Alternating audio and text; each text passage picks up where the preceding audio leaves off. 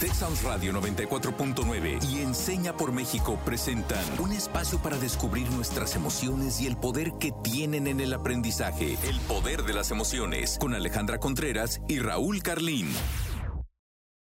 Hola a todos. Yo soy Jair Mesa, profesional de Enseña por México, generación 2021, y aprovecho para saludar a todos y a todas las que forman parte de la comunidad del poder de las emociones.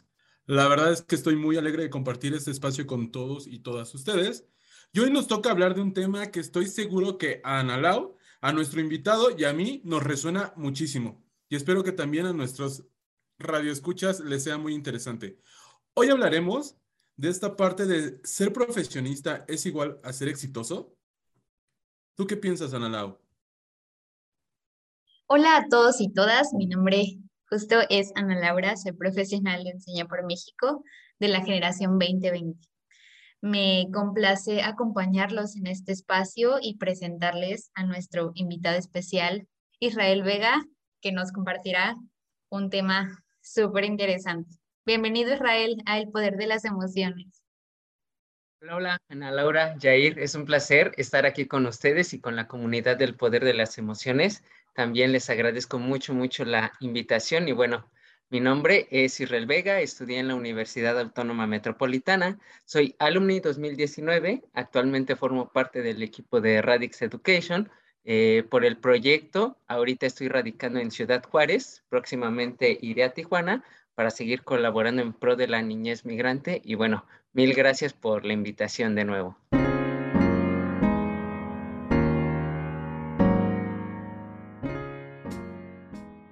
Y para adentrarnos un poco en, el tema, me gustaría preguntarles, ya, ya que lo plantea Jair, ¿qué responsabilidades consideran que tienen los profesionistas con la sociedad en México?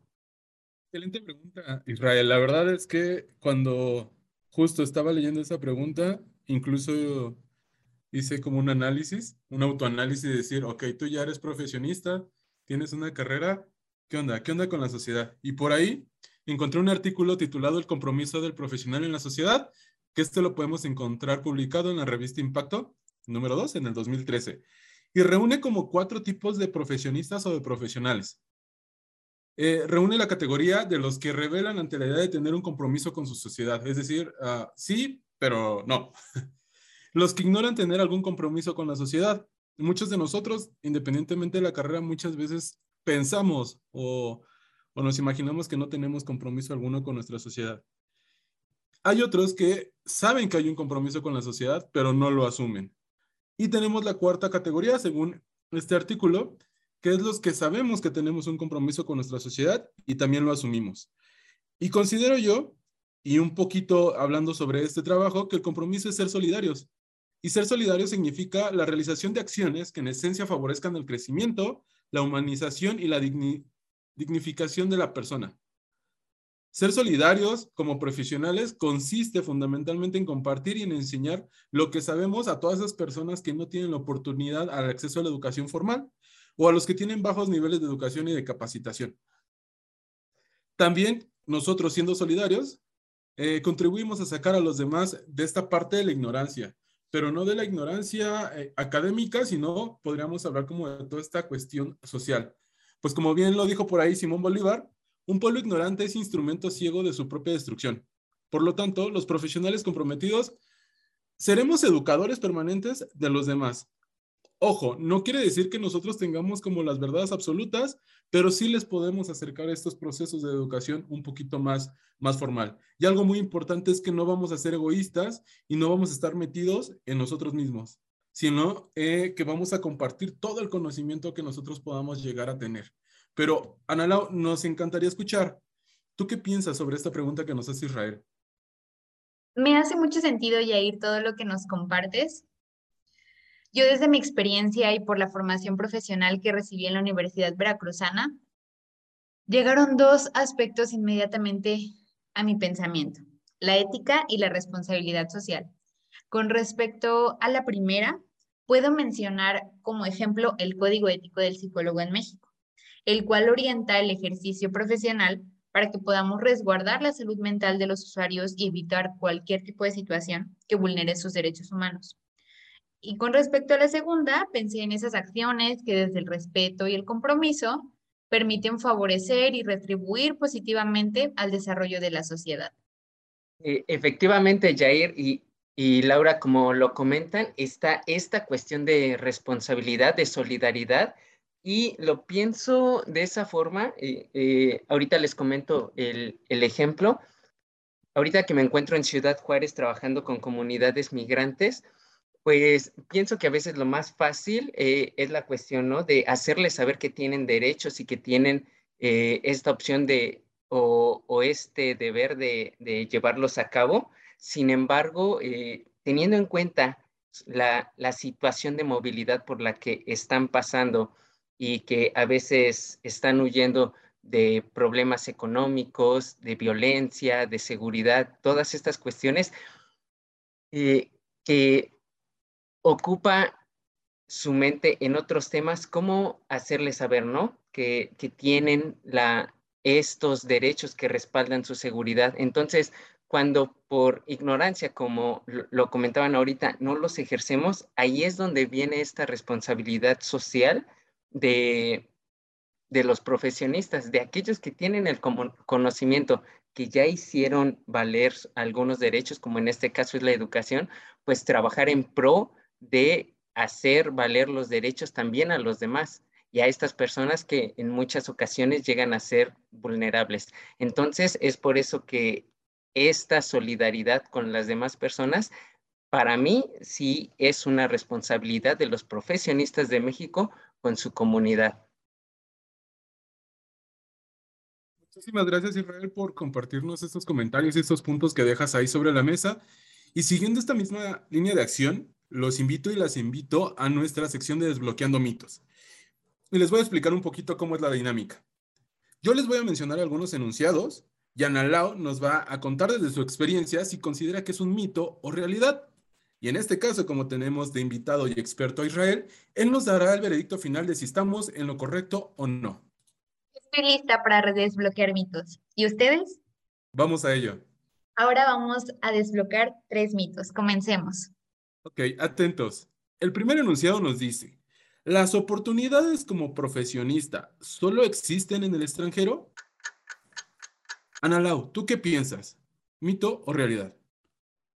Mito. Creo que en nuestro país podemos encontrar buenas oportunidades, sin embargo, considero que muchas de ellas, pues sí pueden estar en ciudades más grandes y con mayor inversión económica. Pero bueno, Israel, te escuchamos. Laura, estoy muy de acuerdo contigo. Eh, para mí también es completamente un mito. Sin embargo, en muchos casos el sentido de pertenencia es escaso. Gran parte de los profesionistas buscan triunfar fuera de su comunidad, ya que el quedarse se llega a percibir como un estancamiento. Incluso la idea no es propia, esta de salir para triunfar, como muchas otras se nos ha impuesto y nos hacen creer que si nos quedamos es esto, ¿no? Es un equivalente a un fracaso. Entonces nos preparamos para salir, eh, apenas tengamos la primera oportunidad, pues salir de la comunidad. Eh, y es, es, una cuestión que también, ¿no? Se viene reflejando eh, en la migración hacia Estados Unidos, donde existe este sueño, ¿no? De, eh, lo, llamado el sueño americano es que estando allá, comenzando a mandar dinero a tu país de origen, ya esto se llega a, tomar, ¿no? Con, esta noción de, éxito, de estás triunfando. Entonces, eso está muy enfocado a, la idea de creer que para salir adelante tienes que dejar tu lugar de origen. Gracias por compartirnos como esos puntos. Yo la verdad solo quisiera poner en la mesa sobre este mismo enunciado que si bien es cierto es mito, o sea, creo que podemos ser profesionales exitosos en nuestro país y hablando eh, puntualmente de México, creo que sí las oportunidades están un poco complicadas. Uh, y por eso creo que muchos mexicanos, y sobre todo esos mexicanos y mexicanas que son muy hábiles, lo que llamamos como las fugas de cerebros, creo que tienen oportunidades, o más bien les abren mayor, el mayor abanico de oportunidades en otros países. Aquí yo solo retaría esta idea en el que si como sociedad mexicana o como cúmulo científico aquí de, México, ¿estamos brindando esas oportunidades o solamente esas oportunidades son como para quien nos caiga bien? ¿No? Pero bueno, solo dejo ahí la, la idea sobre la mesa. Siguiente enunciado. ¿La educación es una garantía de éxito? ¿Cierto o falso? ¿Mito o realidad, Ana ¿Tú qué piensas? Bueno, en cuanto te escucho, Yair, creo que es necesario pensar en que todos tenemos concepciones diferentes de éxito. O sea, para una persona puede ser eh, éxito en, el aspecto eh, familiar, para otras en el desarrollo personal, pero bueno, pensando que únicamente el éxito está vinculado o relacionado con el aspecto económico, para mí sería un mito, porque hay muchas personas, eh, pues no sé, con educación universitaria, incluso pues mayor grado de estudios y que aún así pues los ingresos no son suficientes para salir adelante por las diferentes complicaciones del contexto en el que puede estar. ¿Qué nos comparte sobre esto, Israel? Igual me sumo a, la idea de que la educación es una garantía de éxito, es, es un mito, eh, teniendo en cuenta, como mencionas, eh, el éxito es muy diferente para todos, depende de nuestra concepción de éxito, eh, de acuerdo a cómo vamos a, a percibirlo.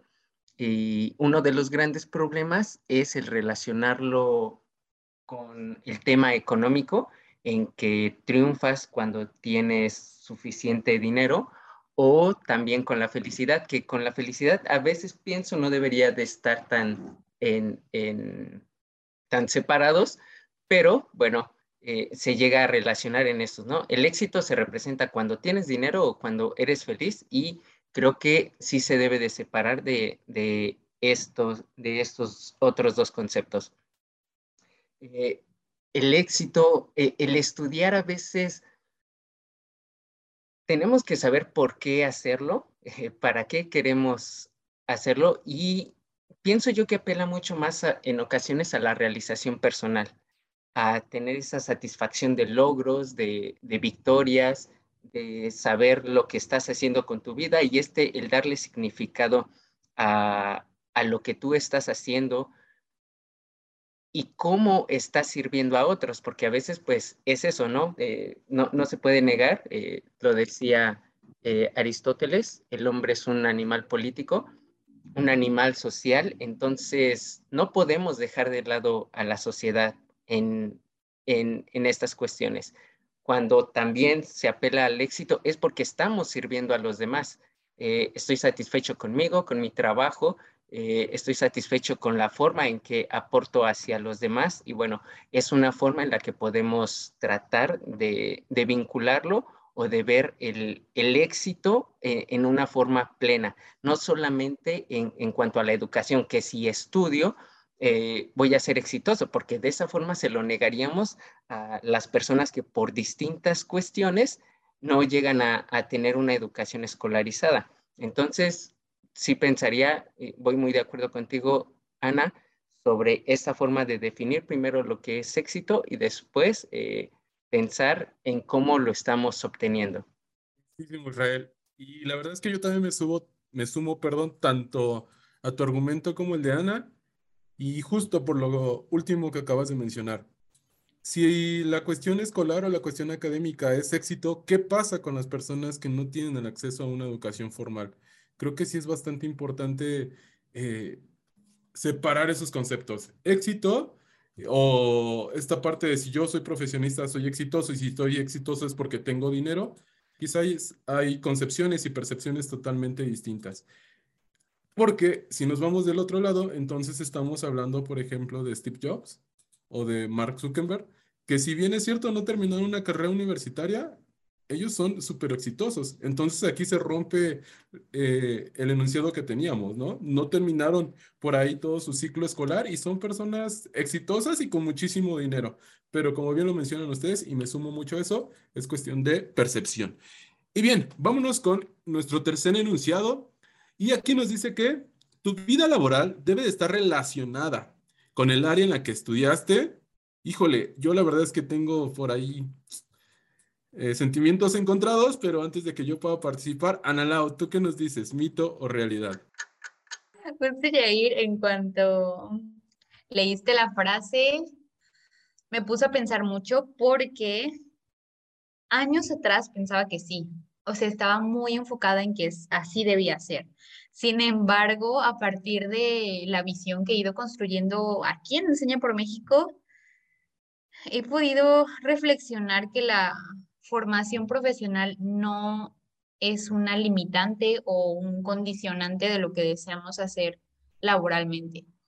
Y pensando en, un aspecto de bienestar subjetivo, o sea, si, si lo que estudiamos al final resultó no ser algo que nos apasiona o hacia donde queremos dirigir nuestro camino, creo que pues sí hay oportunidades para tomar otro.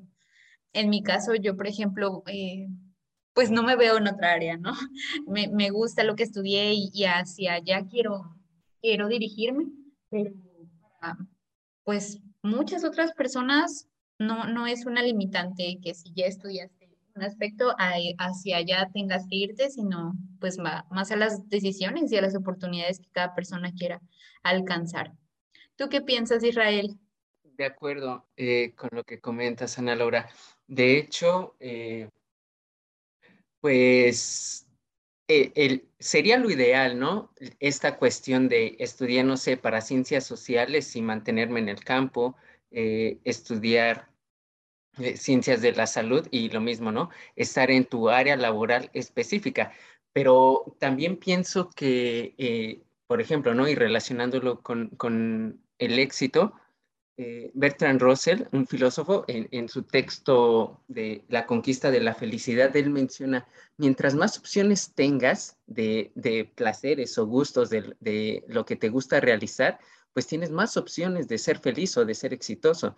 Entonces, cuando no nos limitamos, por ejemplo, en mi caso yo que estudié filosofía, no me limito únicamente a la investigación, pues puedo abrir otras puertas que que me pueden llevar a sentir que me estoy realizando como persona. E, en su momento, pues estuve trabajando eh, en un banco anteriormente y puedo decir que aprendí muchísimo. Eh, aprendí a, trabajar eh, en Excel, aprendí trabajo administrativo, seguimientos, hacer tablas y todo eso que posteriormente, en los dos años que, que pasamos en, en, esta contingencia que surge la, la, pandemia, me permitieron llevar un mejor seguimiento de, de, mis estudiantes a distancia. Entonces, sí, lo ideal es permanecer en tu área, pero no tendríamos por qué eh, arrinconarnos solamente a trabajar en eso. Incluso se apela mucho a que el perfil profesional ahorita pues sea flexible, sea maleable, tenga esta apertura al aprendizaje. Y creo que en un mundo que es un tanto cambiante, pues eh, lo mejor es esto.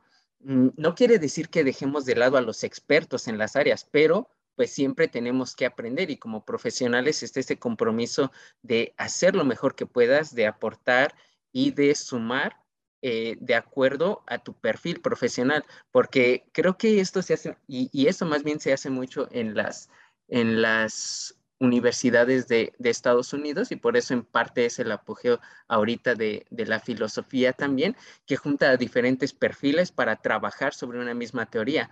Entonces, todos abonando de diferentes áreas a un mismo tema, pues salen resultan concepciones distintas.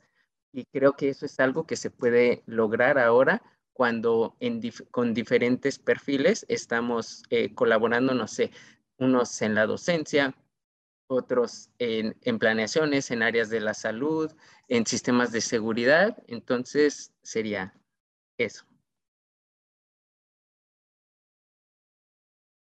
La, la, verdad es que, digo, creo que ya lo dijeron casi todos ustedes. Pero me quedo y rescato esa, eso que nos menciona Israel, ser profesionales más competitivos o más, yo diría, más enteros, más robustos en cuanto a habilidades. Eh, por ahí yo también era la idea de que si estudiabas, en mi caso, psicología, pues tendrías que ser un muy buen psicólogo y muchas veces psicología es como una cuestión clínica, pero hay un mar de oportunidades donde te puedes especializar. O también hay un mar de oportunidades en donde la, la psicología, perdón, puede intervenir. Entonces, también considero eso, que entre más grande sea ese bagaje de habilidades y de conocimientos que tengas, vas a ser un profesional o un profesionista más robusto. Todo este bagaje que vas a traer creo que puede impactar muchísimo en otros lados. Y pues bueno, casi, casi vamos llegando al término de nuestro episodio del día de hoy. Y nos encantaría saber qué desbloqueamos. ¿Qué desbloqueamos hoy con toda esta charla tan interesante que hemos tenido con Israel? Y para ser justo y seguir con la línea de acción, voy a tomar la palabra y les voy a compartir que yo desbloqueé que no ha sido el tema de la responsabilidad social, eh, algo que se haya considerado como fundamental en los procesos de formación. Es decir, muchas veces nosotros, universidades, escuelas, lo único que formamos o lo que nos interesa como tal son los conocimientos específicos de las carreras o de las materias que sí o sí deben de cumplir los futuros psicólogos, los futuros abogados, los futuros médicos. Se le da prioridad a estos contenidos y tópicos netamente profesionales.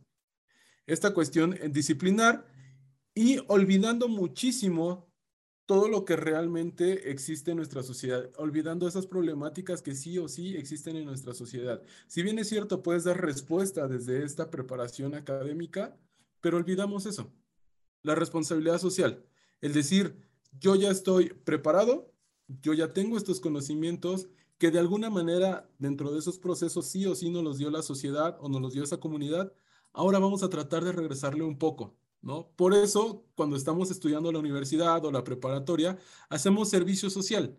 Todo lo que nosotros vamos aprendiendo, de alguna manera, eh, lo llevamos a la práctica, es decir, generamos esa habilidad, pero le regresamos un poquito o un mucho que la sociedad y todos los sistemas educativos nos han dado.